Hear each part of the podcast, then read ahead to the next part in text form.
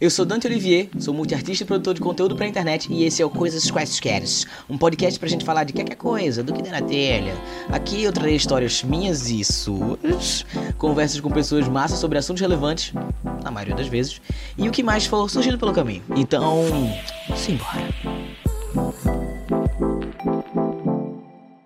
Esse podcast é oferecido a você graças a Anchor, uma plataforma gratuita e cheia de ferramentas para você gravar, editar e distribuir o seu podcast direto do aplicativo do celular ou computador. Na Anchor você pode ainda importar o áudio ou vídeo já existente e montar o seu episódio a partir dele, e também pode adicionar qualquer música do Spotify diretamente nos seus episódios. Hospedando seu podcast na Anchor, você pode distribuí-lo para o Spotify e para outras plataformas de áudio de forma super prática. Tem tudo o que você precisa para fazer um podcast podcast em um só lugar. Baixe o aplicativo gratuito da Anchor ou acesse anchor.fm para começar. Bem-vindos de volta ao podcast Coisas Quaisqueres. Hoje a gente tá, hoje a gente veio no Espaço Trans, na Universidade Federal de Pernambuco, para ter uma breve conversa com uma parte da equipe desse espaço que é responsável por prestar assistência à população trans e travesti aqui em Recife. E sejam muito bem-vindas, por favor, se apresentem. Olá, tudo bem, pessoal? Eu sou Suzana, minha formação é psicologia. É, eu hoje faço parte da equipe e estou também na coordenação desse serviço, que é, como Dante falou, uma referência de cuidado integral à população trans e travesti. É, não só de Pernambuco, né? A gente está aqui no estado, mas em sendo um serviço federal, a gente acaba recebendo gente de todos os cantos do Brasil. Olá, boa tarde. É, eu sou Cristiane Valença e sou assistente social aqui do Espaço Trans e estou com Suzana compondo a, a, a equipe né, que nucleia o serviço desde a, a sua inauguração.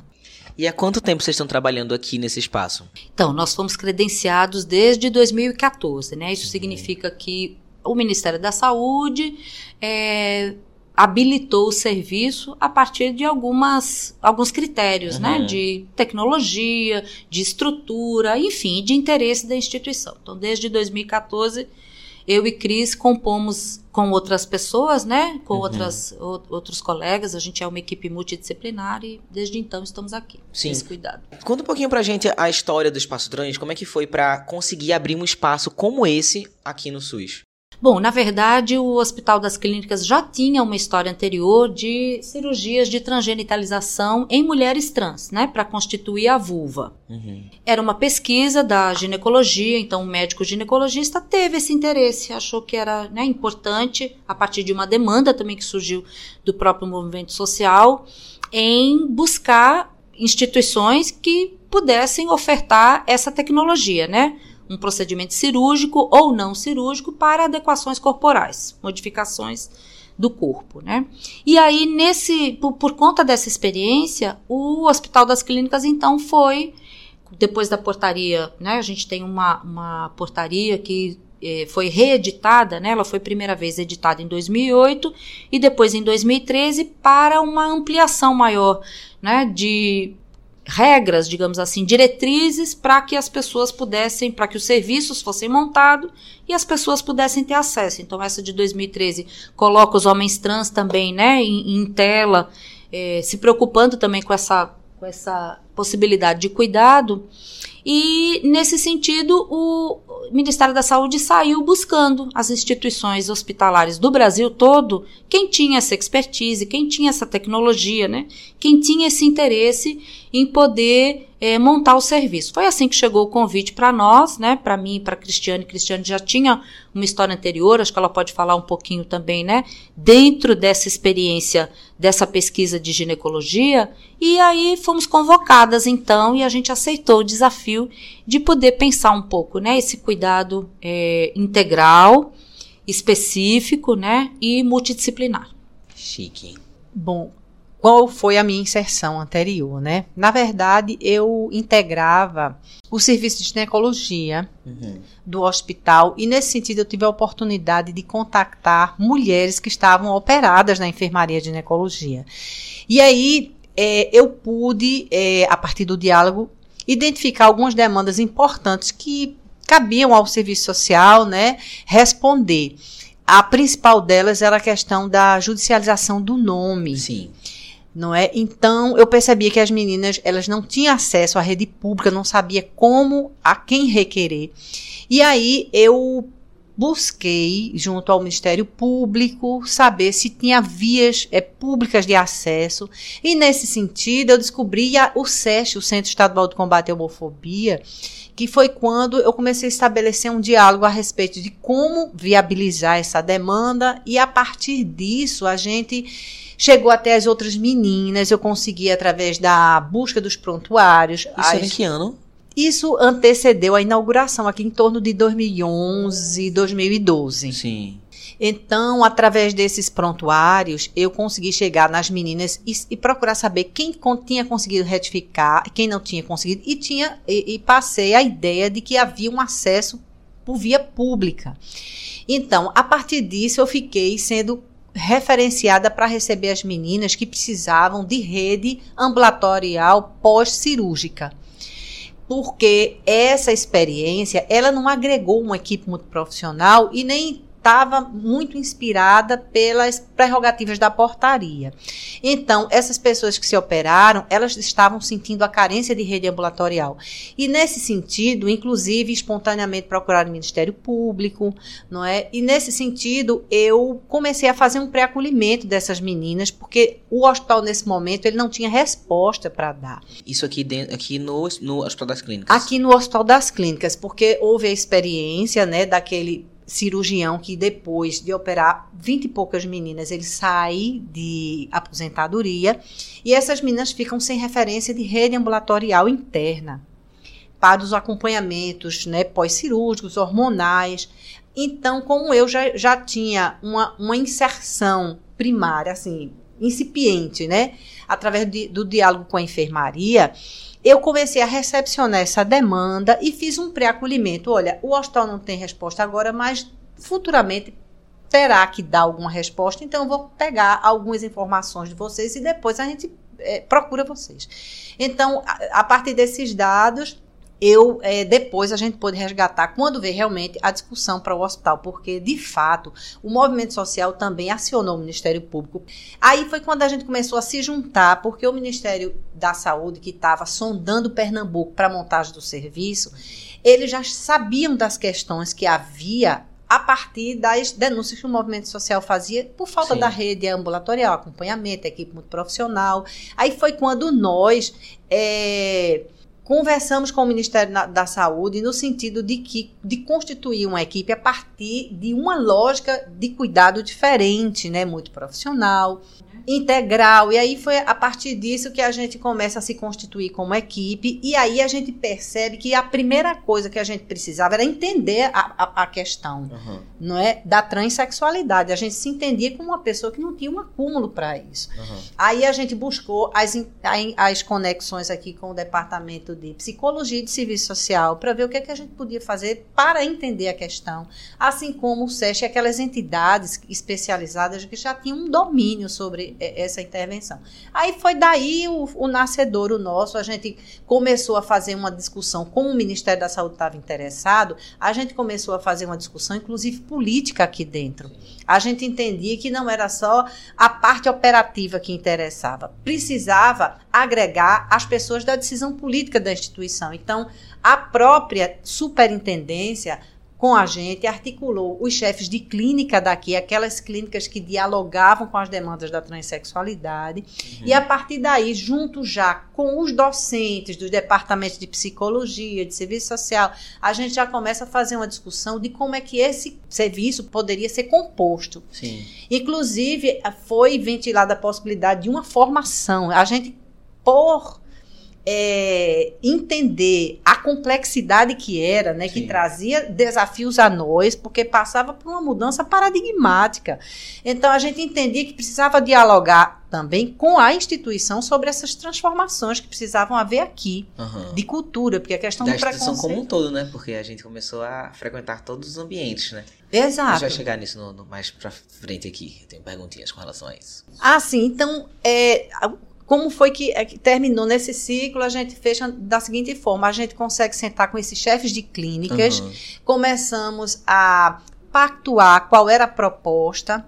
E aí a gente aí é formatado o projeto oficialmente e a gente consolida o serviço. E a partir daí a gente pega aqueles pré-acolhimentos, aquelas pessoas, resgata elas para o serviço e aos poucos a gente começa a receber novas demandas, principalmente por demanda espontânea. Uhum. Isso antes de abrir o espaço oficialmente, antes de, de, de, de, entender aqui como o espaço trans da, da, do Hospital das Clínicas, né? Exatamente. A gente já tinha ido ao Ministério Público, uhum. a gente já tinha tomado ciência dos, das denúncias que tinham sido feitas e que essas denúncias ajudou em muito aqui. Sim. Aqui o Ministério da Saúde é, tivesse ciência de qual era a realidade e, e assim. E tivesse o interesse de permitir que um espaço como esse acontecesse, né? Exatamente. Só para dar continuidade um pouquinho, né, é, é, o que Cris está trazendo, que é, que é toda uma historicidade que passava também pela nossa compreensão de que era preciso, né, baseado nessas denúncias, baseado no interesse, né, numa nova perspectiva de cuidado que estava lá registrada numa portaria,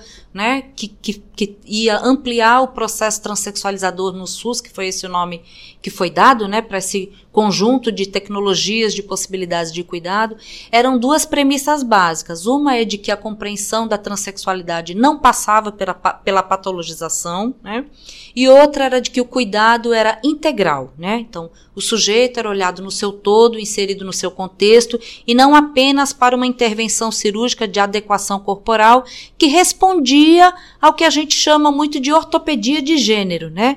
Então a gente entendia que era possível ter acesso a essas intervenções, no entanto que elas não eram nem obrigatórias, né, e nem necessárias para a legitimação do sujeito no seu gênero de compreensão.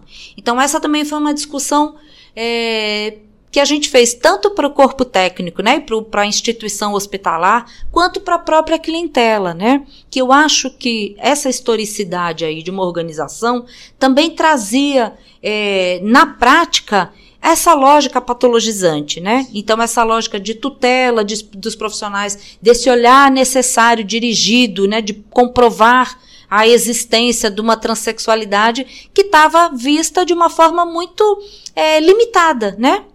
Como vestimentas ou como adequações corporais, como sendo o critério de avalizar o sujeito no seu gênero. Sim. Né? E a gente compreendia de uma outra forma, mais ampla, mais singular. Né? Então, acho que isso foi, esses dois elementos acho que foram grandes diferenciais para a gente poder é, compor a equipe né? e fazer, na verdade, esse compromisso institucional. Né? Uhum.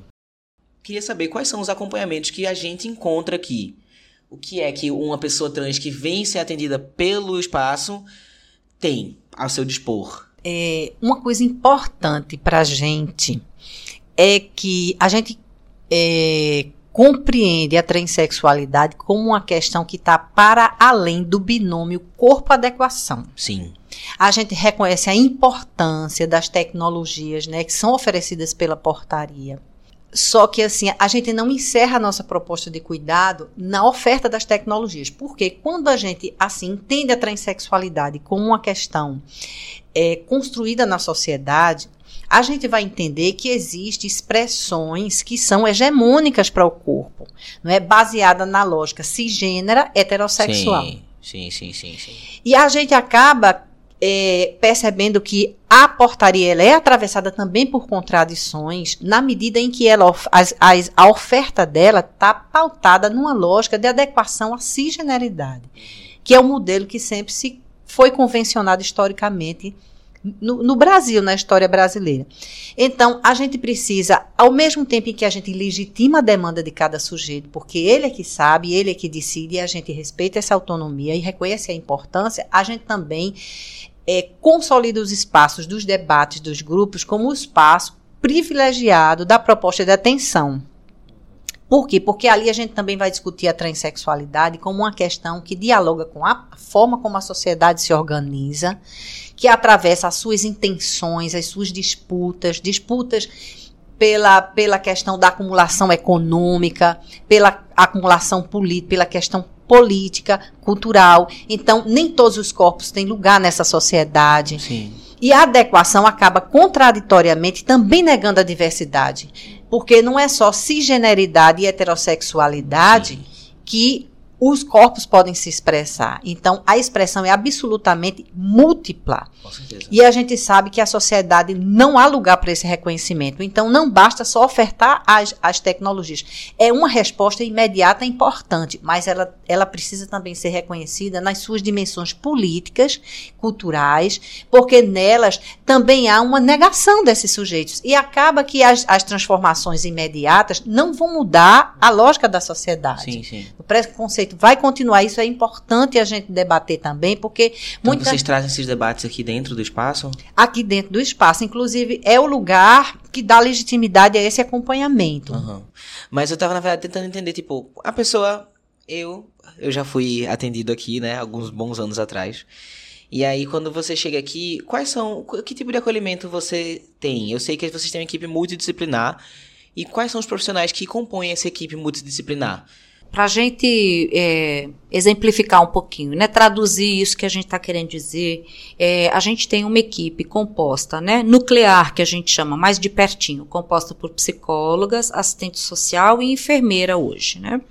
Então, essa multidisciplinaridade se traduz nesse olhar dos diversos aspectos do sujeito na sua e, vida, e um olhar né? para o, o sujeito no- num lugar mais psicológico e de social, né? É, biopsicossocial, vamos colocar um pouco nessa lógica de que há aí um reconhecimento dos cuidados físicos, corporais, possibilidades de alterações, mas há também, né, a dimensão psíquica, a dimensão social que fazem parte também do bem-estar do sujeito, do conceito de saúde, né? Então a gente vai ter de início essa, é, es- esse, esse olhar, né, de buscar entender um pouco como é que esse sujeito está inserido no seu contexto, que questões estão envolvidas ali e propor essas discussões. Então, são grupos quinzenais com essas especialidades, psicologia, serviço social e enfermagem.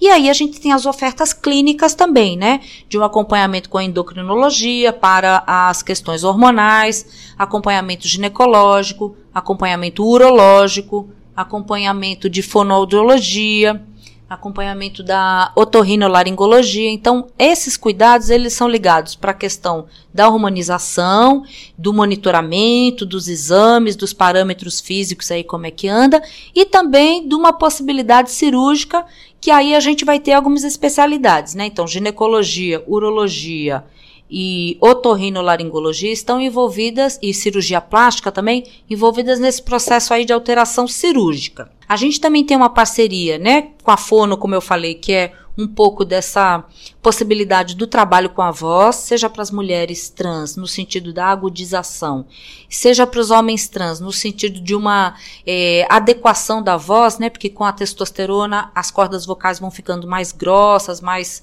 ríspidas, né, assim um pouco irritadas. Então esse trabalho com a voz suaviza, organiza melhor, né, o, o, o, trato fonológico.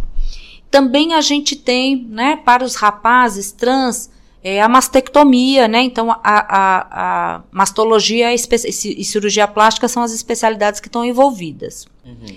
A gente tem também a possibilidade de uma intervenção cirúrgica para adequação das mamas, no sentido né, de colocar próteses mamárias, é a cirurgia plástica que está envolvida.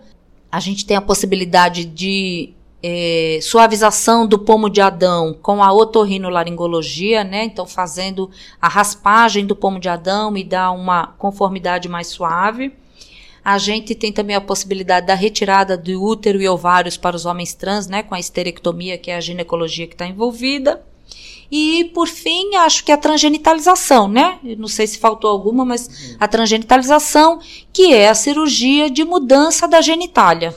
Aqui em Recife, a gente só faz a constituição da vulva, do pênis constituindo a vulva, né? Vagina é, é, comumente falado, mas a vulva é o conjuntinho todo, né? Da genitália, que em geral as pessoas têm interesse, né? A gente tem também uma parceria interessante com a dermatologia, né, que é uma possibilidade de um, um, cuidado de uma intervenção menos invasiva, né? Então, com o laser, as pessoas podem ter a retirada dos pelos, né? Quer dizer, eles não crescem, mas pelos faciais. Sim. Muitas vezes as meninas têm esse interesse, né?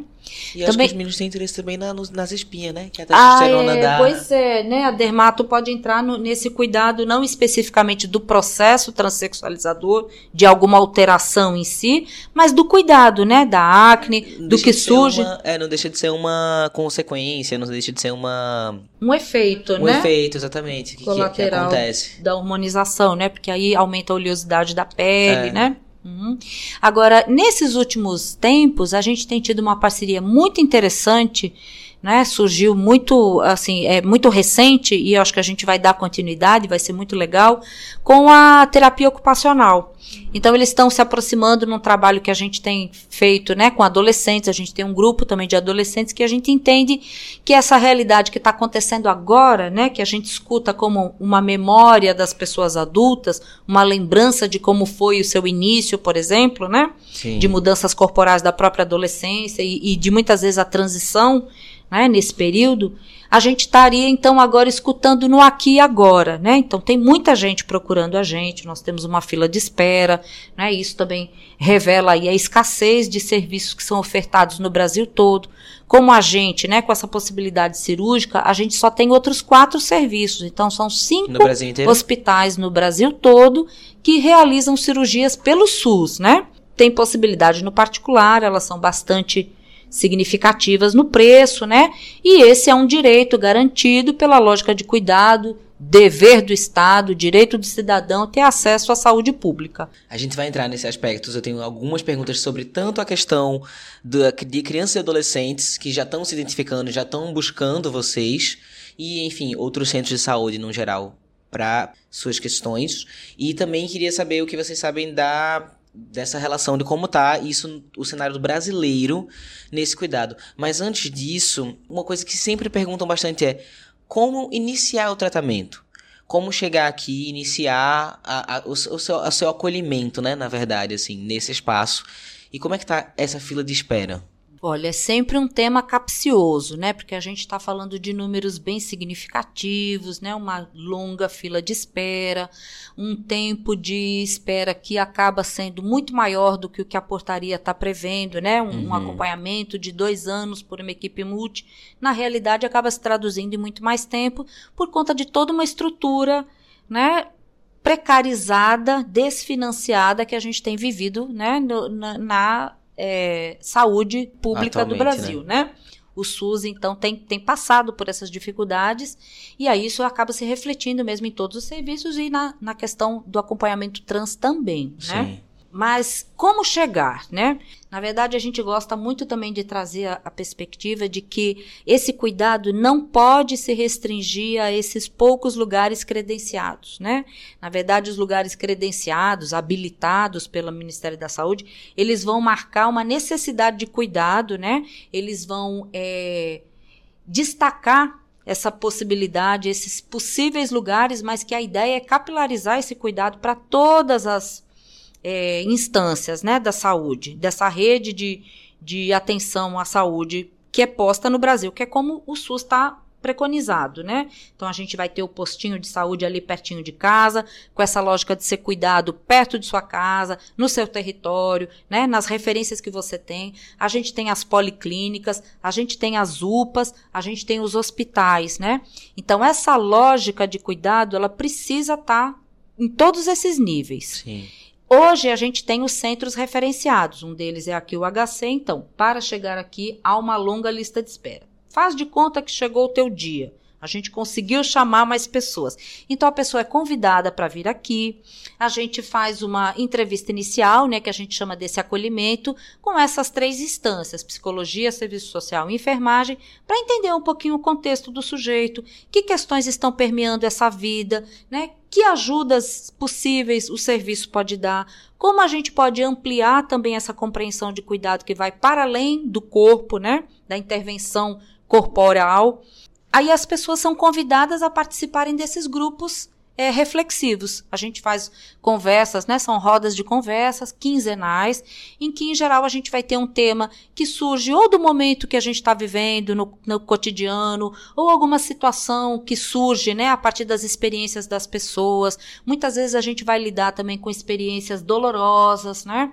É, situações é, que, que, que, destacam uma vulnerabilidade, muitas situações de violência. Então a gente vai poder buscar um pouco essa reflexão, primeiro essa compreensão do que está acontecendo, né? Que muitas vezes, é, em função de uma lógica tão precarizada e tão violentada por ser trans, as pessoas acabam naturalizando aquela realidade, né? Então a gente também vai assinalar um pouco como é, situações críticas vulneráveis, né, de violência que as pessoas estão passando e de como elas também podem, além de se entender, podem se apoiar, podem, a partir da experiência de um e de outro, poder também é, criar estratégias de, de combate, estratégias de enfrentamento, né? E aí construir projetos de vida também. Uhum. E a partir das necessidades a gente vai encaminhando também para as clínicas, para os profissionais, sim. né, especialidades que são sim. de interesse. Uma coisa que eu, que eu particularmente, quando estava aqui com vocês, é, vivenciei muito era essa. A gente tinha esse, esse, esse acompanhamento psicológico, esse, esse momento coletivo. E não só. Eu não só fiz uso das, das questões clínicas para um processo transexualizador, mas era uma questão de eu tá, de eu me sentir seguro fazendo exames de rotina, fazendo todo um processo de saúde que qualquer pessoa tem que fazer, independente de um processo transexualizador ou não. E aí por isso que esse, esse tipo de lugar, a gente valoriza tanto esse tipo de lugar, sabe? E por isso que seria tão importante que, num geral, tivesse. A gente se sentisse assim, tranquilo, para ir se cuidar, para fazer exames gerais de saúde, de rotina que todo mundo faz em qualquer posto de saúde, em qualquer unidade do SUS, em qualquer hospital que a gente pisar, sabe? E a gente não sente isso. E é uma coisa que a gente valoriza muito nesses espaços, quer muito, luta muito para pegar uma fila para conseguir ver se tá num lugar como esse, é justamente isso. E o que eu fiquei na dúvida sem, sem entender é se no momento não tá, vocês não estão conseguindo receber pessoas novas, né?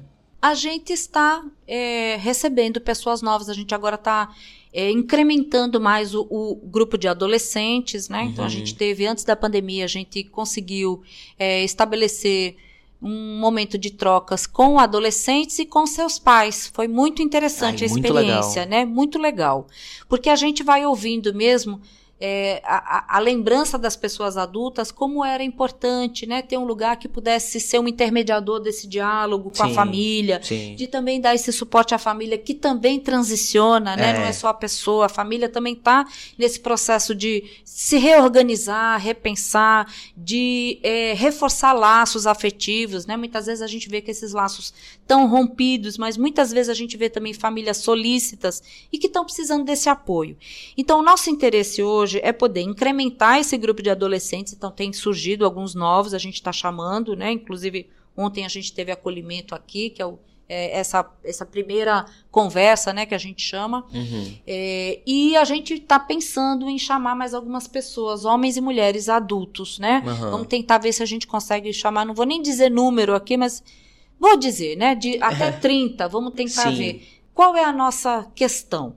Nós somos uma equipe de quatro pessoas nucleares, né, que estão muito nesse cotidiano, nessa lógica de, de fomentar essas discussões, né, de trazer um pouco o debate é, no sentido dessa ampliação mesmo, né, uhum. do sujeito crítico, do sujeito político, não só da questão aí, né, também é, do, do cuidado à saúde a partir dessa perspectiva física, mas também dessa, né, dessa politização, dessa compreensão do, do do contexto que vive, do, das questões, né, de como é que a gente vai direcionar esse cuidado.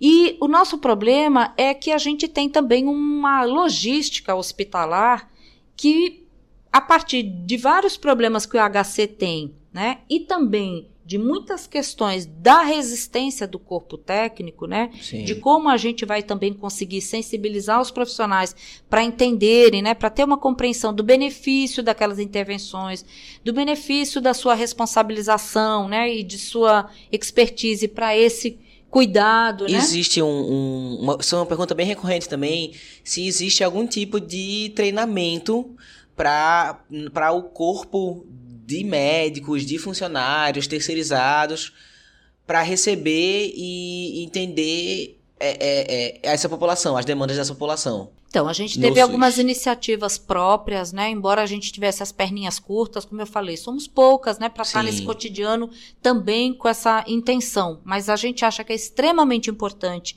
fazer esse diálogo, né, essa sensibilização, essa aproximação das temáticas com o corpo técnico, porque isso, na verdade, não é uma discussão que a gente vê nas academias. É. Recentemente a gente está vendo, né? Seja essa discussão, seja a própria presença das pessoas trans, né, nesse espaço sim, sim. acadêmico que era até há pouco tempo super restrito, né? É. Inexistente. Inexistente, né? eu ia dizer isso. Pois é. Mas aí a gente teve, né? Assim, então, é... enfim, condecorações, digamos assim, né? A gente é a primeira universidade que tem uma política voltada para a população LGBTI, uhum. né? É uma política estudantil. A gente tem é, as primeiras pessoas trans aqui se formando, jubiladas, né? Requerendo nome Oi, tudo bom? social, né? Ou entre pessoas trans jubiladas. Jubiladas não. Falei errado. Era, era. Não é jubilada, não. Mas é, eu sou a pessoa. A primeira você... trans. Eu sou a primeira pessoa trans jubilada.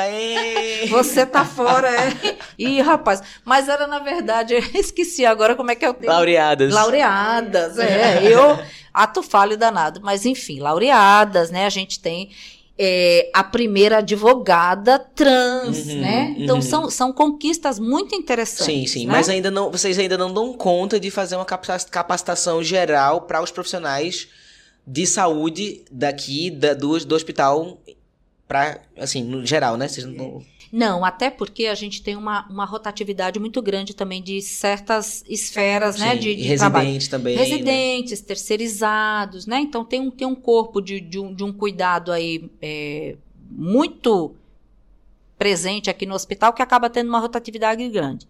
A gente tem o desejo, e aí buscar aí formas de como a gente vai também compor parcerias com o próprio núcleo LGBT da universidade, sim. né? E outras instâncias que a gente possa lançar mão para fazer, sim, né? Essa conversa, para criar essa, essa sistemática de discussão e ampliação, né? Dessa compreensão e do cuidado.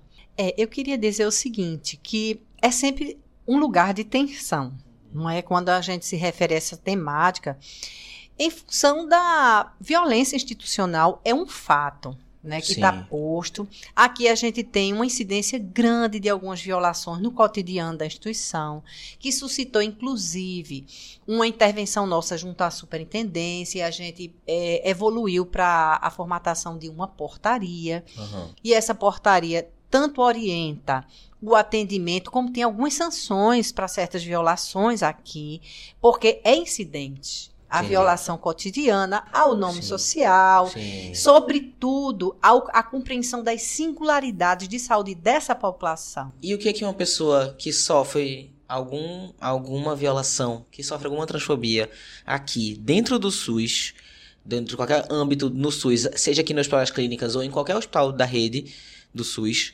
deve fazer? Veja, a gente está sempre fomentando a atitude política desses, dessas pessoas. Sim. Aqui a gente referencia ao Ministério Público, a gente tem uma parceria que a gente está reoxigenando agora, exatamente para dar materialidade a esses casos e chamar a rede externa para discutir uma, um elenco de outras questões, para além da própria violação é, do nome social, por exemplo, que é muito Sim. recorrente aqui. Então, a gente está sempre estimulando os caminhos da judicialização do processo. Aqui tem uma ouvidoria, o hospital. Então, então, uma pessoa trans que sofresse qualquer coisa aqui dentro do hospital deveria buscar a ouvidoria e falar, reclamar com eles. Eu acredito que a maioria dos hospitais da rede do SUS tem uma ouvidoria, né? Onde, mesmo em qualquer lugar do Brasil, a gente está usando aqui o espaço trans de Recife para falar sobre isso, mas isso aqui vai ser ouvido pessoas de vários outros lugares do Brasil. E eu queria muito que as pessoas soubessem que, tipo, olha, se acontecer alguma coisa com você, vá na ouvidoria, busque. Tem um negócio chamado ouvidoria no hospital e você pode ir lá atrás e falar para pelo menos eles ouvirem que aconteceu um negócio ruim com você, né? Exato. E da materialidade. Porque há uma invisibilidade. Sim. Né? Que há foi uma... assim que vocês conseguiram montar aqui, né? Exato. Exato. A gente começou a dar visibilidade às questões. A gente buscou tanto a articulação externa quanto interna. Sim. Não é? Então, essas coisas dão materialidade que há violações. Então, a, a ouvidoria, ela, ela faz isso. E a partir disso, isso dá argumento a que as, as equipes possam fazer a mediação. Sim. Né, junto com a, os espaços de decisão. Então, é Sim. muito importante que as pessoas também é, vá atrás né, Aham. dessas, dessas entidades que podem estar dando materialidade às violações cotidianas que sofrem nos espaços públicos. Sim. Quais são as, as maiores falhas que ainda vocês, vocês observam que ainda existem no SUS de um modo geral para o cuidado com a comunidade trans? Bem, na verdade, eu acho que assim não, não se trata de falha no sentido de algo operacional, né, um maquinário, mas o que a gente percebe é que há uma cultura mesmo de não legitimação de uma demanda, Sim. né, é, de cuidado, como se é, essas questões que as pessoas vêm buscar, né, as adequações corporais, esse cuidado integral a partir, enfim, né, do, do monitoramento do uso eh, de hormônios e, esse, e esses exames, por exemplo, né? Muitas vezes a gente vê que as pessoas estão aleatoriamente se medicando, né? Sim, Trazendo sim. até um pouco desse, desse conhecimento oral para passar os, né, as questões, porque não vê isso como um interesse, uma responsabilidade da saúde, um interesse científico em Aham. produzir conhecimento, né? Então não são operacionais nesse sentido, Até né? porque o SUS tem a coisa da. No, no SUS tem a coisa do nome social, que era para ser Já está respeitado. garantido, né? é a gente está aqui, ó, na frente de um cartazinho que foi uma portaria de mil, é, de 2009, né? A portaria Sim. 1820 que garante o uso do nome social, né, em todos os espaços de saúde do Brasil.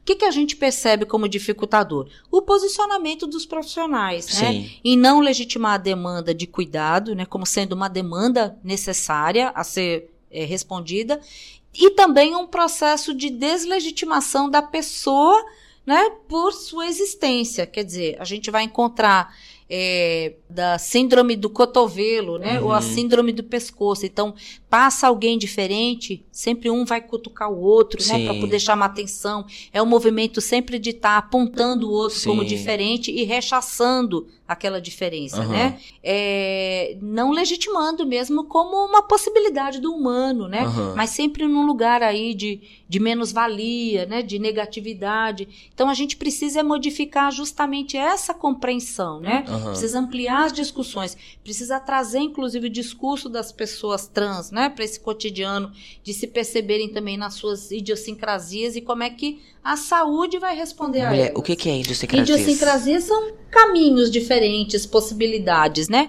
São, são as variações do sujeito, são as diferenças de cada um. É, Eu me empolguei na história de falar das falhas, Ah, porque você havia falado também da dificuldade da pessoa trans ser atendida na, in- na sua necessidade integral de é, saúde. sim. E que isso é um fato importante da gente registrar, porque você observa que as pessoas sempre direcionam as suas necessidades de saúde para os serviços especializados no atendimento a LGBTs, Uhum. que tem uma é, responsabilidade específica, ela não dá conta do todo da saúde. Aham. Então é muito importante a circulação territorial desses sujeitos e sujeitas. Sim. Eles se compreenderem como sujeito da política Sim. e entenderem que as suas necessidades não têm que estar restritas aos serviços especializados. Aham. Sim, total. É- Total. Total. Uma coisa que eu fico. Hoje em dia, eu brinco muito. Assim, mas eu entendo que hoje em dia eu tô numa posição onde eu já tô. Eu, sei lá, tô há sete anos conversando sobre mi- meu gênero, sobre minha sexualidade. Eu tô num lugar já que eu tô muito bem estabelecido e tranquilo com quem eu sou, muito bem resolvido. E eu entendo que quando a gente tá no começo, a gente tá muito mais delicado. Mas hoje em dia eu brinco muito, tipo, ai, tô indo ali fazer terrorismo trans. Vou ali na ginecologista fazer um terrorismozinho trans, que a, a, a mulher não vai entender nada, menina. A ginecologista vai me chamar, o povo vai todo mundo olhar pra mim. Então, hoje em dia, eu vejo como uma piada, como um momento tipo de eu não vou ser a piada. Eu vou, eles vão se incomodar, os outros que se incomodem. Meu corpo vai estar nesse lugar, sim. Mas eu entendo que isso é um lugar de uma pessoa que já tá há muito tempo. que já tá muito bem consigo mesmo. E eu sei que isso é um longo caminho. Demorou muito pra eu estar aqui agora. E aí é isso. A gente também tem que. Eu acho muito importante esse lugar do terrorismo trans. Da gente estar nos lugares, mesmo que não seja especializado, porque nosso corpo existe, nosso corpo existe em todos os lugares. Não é só nos lugares voltados para o público LGBTQIAP+. E a gente vai continuar existindo nesses espaços. Então a gente tem que estar tá ocupando sim esses espaços que mesmo, mesmo que eles não tenham sido designados, designados para a gente. Mas eu entendo que o começo é um momento muito delicado e que esse espaço é muito importante para mim no começo. É, veja, eu acho que são duas nuances, né? Uma é quando a gente vai perceber aí um cuidado é, que às vezes buga a cabeça do profissional, né? Dante tá no ginecologista? Como não, assim, eu não né? buguei, eu buguei a cabeça do, dos, dos visitantes, das mulheres lá ao redor. Mas sim, rola com o profissional. Pois também, é, profissionais mas... e quem tá na, na espera. É. Porque sim, é o corpo cis que é o modelo, né? É, é, é, é aquele verdade. corpo cara crachá que vai né, deixar as pessoas mais confortáveis. E quem desestabiliza isso, de fato, passa por constrangimentos. Ou então, como sim. você, que chegou a um grau aí de autonomia e de conforto consigo próprio, que consegue se posicionar de uma forma, né, em que os outros é que vão se sentir constrangidos por estar tá te apontando como diferente, né? Sim, sim. Ou você, enquanto prazeroso de suas diferenças, vai incomodar os demais, sim, né? Sim. Porque desestabiliza esse modelo. Mas eu tô falando também daquele cuidado que é simplão, sabe? Uhum. Alguém que, por exemplo, cortou o pé e vai lá no posto de saúde. O que a gente percebe no discurso das pessoas é uma falta de acesso qualquer, né? É. Por, por, por alguém entender, encontrar, esquadrinhar no corpo do sujeito, encontrar um pontinho que, que desestabiliza essa cisgeneridade, né? Que coloca em xeque esse, esse corpo aí que, que é, denuncia que é uma diferença, fechou a porta, né? Uhum, então a gente não está falando nem de um conhecimento especializado, né, no sentido de entender corpos trans e perceber que há nuances que são parecidas é um, é o mínimo da, da é, recepção, né? exatamente, né? né? Então o que a gente percebe no discurso das pessoas é que não há lugar para elas. Sim. Então não é à toa, não é por acaso também que surgiram centros especializados. Sim. É que é muito mais nesse sentido de reconhecer que há uma parcela da população que está completamente excluída do processo de cuidado. Sim.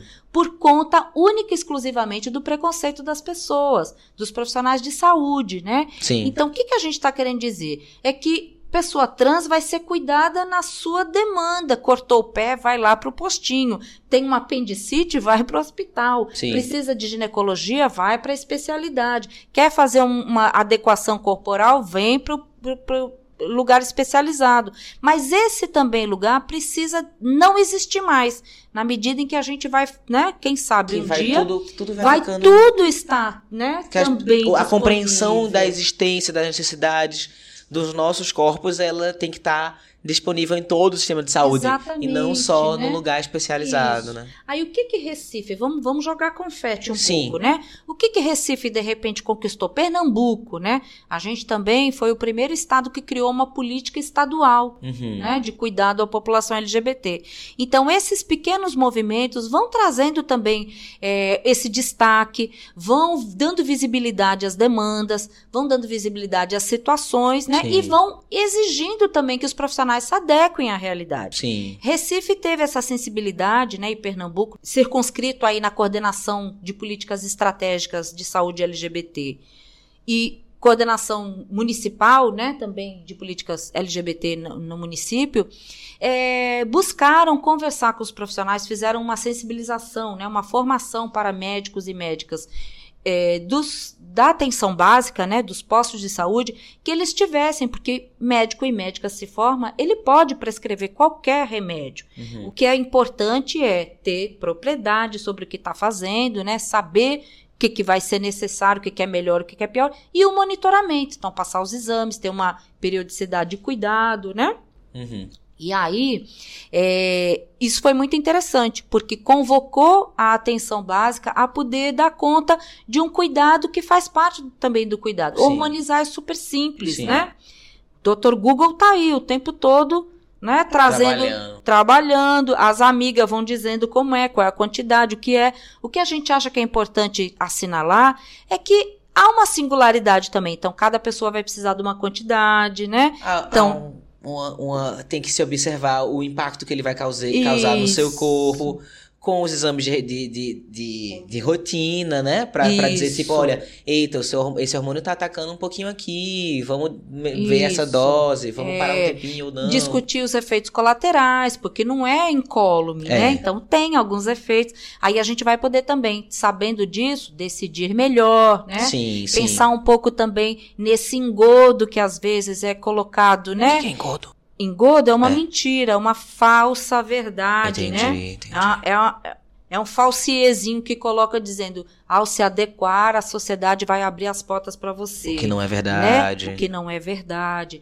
Então, a gente também poder defender as diferenças, né? Sim. Legitimar também que é tão importante mantê-las assim como tal, né? Fazer com que a gente também possa uhum. é, destacar as diferenças, afinal, a gente tem tantas cores, por que não também tantos gêneros, né? Não é isso. Acrescentando o seguinte, que na verdade o corpo nunca foi estável. Sim. Né? Isso quem diz é a ciência.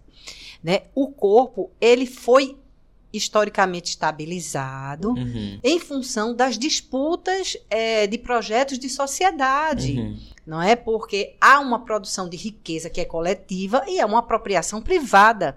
Então, tudo vai convergir para é, facilitar a, a, concentração de renda. Uhum. Então, por exemplo, é, dispositivos como raça, como gênero, servem para selecionar a sociedade Sim. para os que vão entrar e os que vão estar literalmente excluídos. Sim. Mas é uma exclusão consensuada. É por isso que essas violências incidem e continuam incidindo com o consentimento social, porque há mecanismos de convencimento de que determinada é, parte da população vai ter acesso e outra não vai. Uhum. E o gênero funciona como um dispositivo de exclusão de, de, de, seres humanos. Então, essa história ela foi forjada na nossa sociedade para excluir pessoas. Uhum. A diversidade é inerente à condição humana. Uhum. Então, é, homogeneizar o corpo é uma forma de violar o direito que os seres humanos têm de serem eles mesmos. Sim. É por isso que a nossa intervenção é atravessada também por tensionamentos e reflexões, porque uhum. não para no acesso às tecnologias. Ela é uma parte do processo, porque ela, sem dúvida, atenua uhum. as violências que essa população sofre. Mas é para muito além disso. Sim. Né? E a gente é, procura ampliar esse, esse leque no sentido de que, para entender que a luta é, vai sempre continuar. Uhum.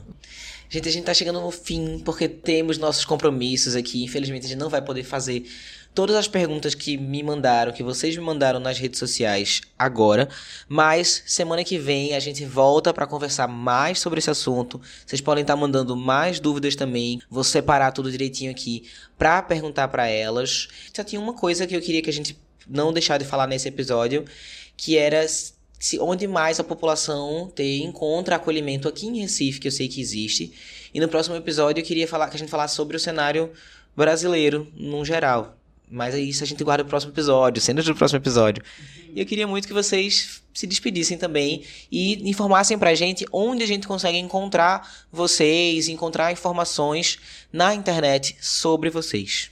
Então, gente, bom, primeiro respondendo quais são os equipamentos que Recife tem, né? A gente tem é, o Hospital da Mulher, a gente tem o ambulatório LGBT Patrícia Gomes, esses dois são municipais. A gente tem o CISAM, que é um ambulatório também estadual, né? Então, eu estou falando municipal e estadual porque isso vai fazer diferença. Então, por exemplo, é, Hospital da Mulher e o, o Lessa de Andrade, o Policlínica Lessa de Andrade, onde está o ambulatório Patrícia Gomes, só pode gente que mora em Recife, né? Sim, Por isso tem que ter o tá comprovante de residência, né? Isso, né? Porque tem a ver com a lógica do SUS, atender pela territorialidade. Cada Sim. um que mora ali no, no seu lugarzinho vai ser atendido perto. Para quem mora em Pernambuco, então outras cidades além de Recife, tem o ambulatório do CISAM, a gente chama popularmente da maternidade da encruzilhada. É o complexo hospitalar ali na, na encruzilhada, né, onde o CISAM está posto. Também chama espaço trans, né, do CISAM.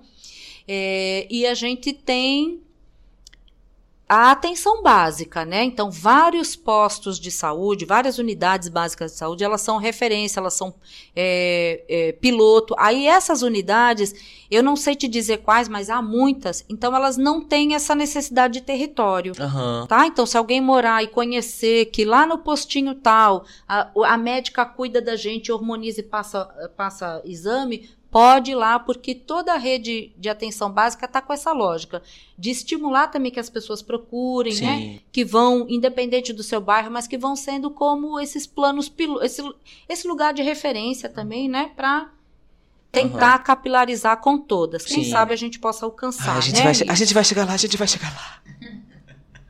Como encontrar vocês nas redes sociais, por favor. Então, a gente era meio devagar, mas agora a gente tá mais babadeira. Nesse último mês, criamos um Insta, chama Espaço Underline Trans, onde o pessoal tá nutrindo aí, né? É um espaço institucional, a gente não vai ter tanta conversa e coisa, mas em geral, a ideia da gente é divulgar as. É, os eventos, as situações que a gente discute, que a gente propõe, Sim. né? É, algumas questões interessantes que nos chamaram a atenção, algum filme, algum podcast interessante, enfim, algo que, que compõe um pouquinho essa rede de informações. Então, pode ser um recurso também procurar além daqui do espaço trans, estamos todos os dias, né? Uhum. Depender um pouquinho da escala, mas em geral, todo mundo da equipe está todo dia. E aí eu queria, então, deixar meu abraço, meu agradecimento, né?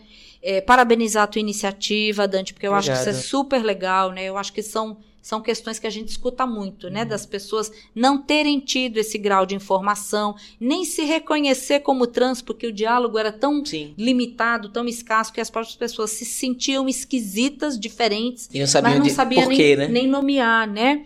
Então, assim, parabenizo, agradeço a oportunidade, né? A gente adora trazer esse tema aí, falar sobre isso, porque eu acho que é necessário, Aham. né? Oportuno. Aham. E um beijão, até a próxima. E foi por isso mesmo que eu comecei, assim. Porque, assim, eu- acho que hoje em dia a gente tem bastante. Tem, tem bastante. várias pessoas falando na internet mais sobre isso.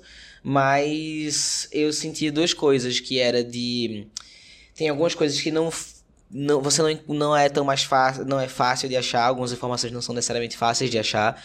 Então no podcast eu tenho tentado trazer profissionais para falarem. Vocês aqui para falarem sobre o SUS. Já recebi uma advogada para falar sobre processo do, nome, processo de questões de você sofrer violência em casa, você sofrer violência na rua, sobre o, como, o que, que você pode, o que, que é do seu direito, enfim. Essas informações mais técnicas eu sinto muita falta também de achar. E aí também venho dessa. Eu sei como é que é. Foi porque eu não tive também esse mesmo acesso. Então eu venho aqui como, como quem tá escutando aqui também. Tipo, eu preciso dessas informações para sobreviver, para entender, para me armar, para me munir de informação e de, e de coragem, de entendimento, pra gente enfrentar essa sociedade. né? Só aproveitar, a gente pode falar também dos serviços da é, região metropolitana, né? Então a Uhum. gente tem um serviço em Camaragibe, a gente tem uma iniciativa possível em Igaraçu, a gente tem o pessoal de Pojuca, em Jaboatão, um, um ambulatório também, né? Com, com uma rede já se compondo. Então a gente tem várias iniciativas. Sim, Tá? várias, Petrolina. várias sementinhas germinando. Várias sementinhas. Aí no estado também se espalhando. Tem petrolina no ambulatório, Aham. tem em é, Serra Talhada e Floresta, um outro, né? Inclusive a gente faz um pouco essa parceria, né? Junto com a coordenação estadual, que é na pessoa de Luiz Valério hoje, né? Acho que vale a pena conversar com ele também Olha né, para trazer bacana. um pouquinho, né, tra- trazer um pouquinho essa realidade de como tá conseguindo interiorizar essa discussão, né? Sim, Então, ter pontos específicos ao longo do estado, minimamente como referência, vai ser também bastante importante para quem mora longe, né? Para quem não tem essa facilidade aqui, tá? Só Com certeza. É, e complementando, como a gente não é a porta de entrada do, do sistema, a gente busca muito a intersetorialidade. Até porque a partir dos, da complexidade dos casos que a gente acompanha. Uhum. Então, a gente, como vê o sujeito ah, na sua múltiplas dimensões, então a gente faz muito essa parceria com os ambulatórios Uhum. LGBT dos municípios da região metropolitana também. e estimular para que as pessoas compreendam que a intersetorialidade é fundamental é, no trabalho com pessoas trans, hum. né? Porque é, é complexo a que é é intersetorialidade? Intersetorialidade é um princípio do Sistema Único de Saúde hum. que entende que as demandas de saúde não se encerram é, nas paredes da instituição que uhum. você trabalha. Uhum. Você tem que conectar com outras políticas, uhum. outros serviços, para tentar alcançar e, e convergir mais para os princípios da integralidade e equanimidade que também são princípios do Sistema Único de Saúde. Uhum. Não é? A equanimidade ela é absolutamente fundamental, porque a integralidade é você ver todas as demandas de saúde respeitando as diferenças e as singularidades dela. Então, a população trans demanda muito é, é evoca muito é, o respeito às suas singularidades. Sim, sim. Até porque não são compreendidas pelo sistema de saúde que ele é feito dentro de uma concepção cisgênera. Uhum.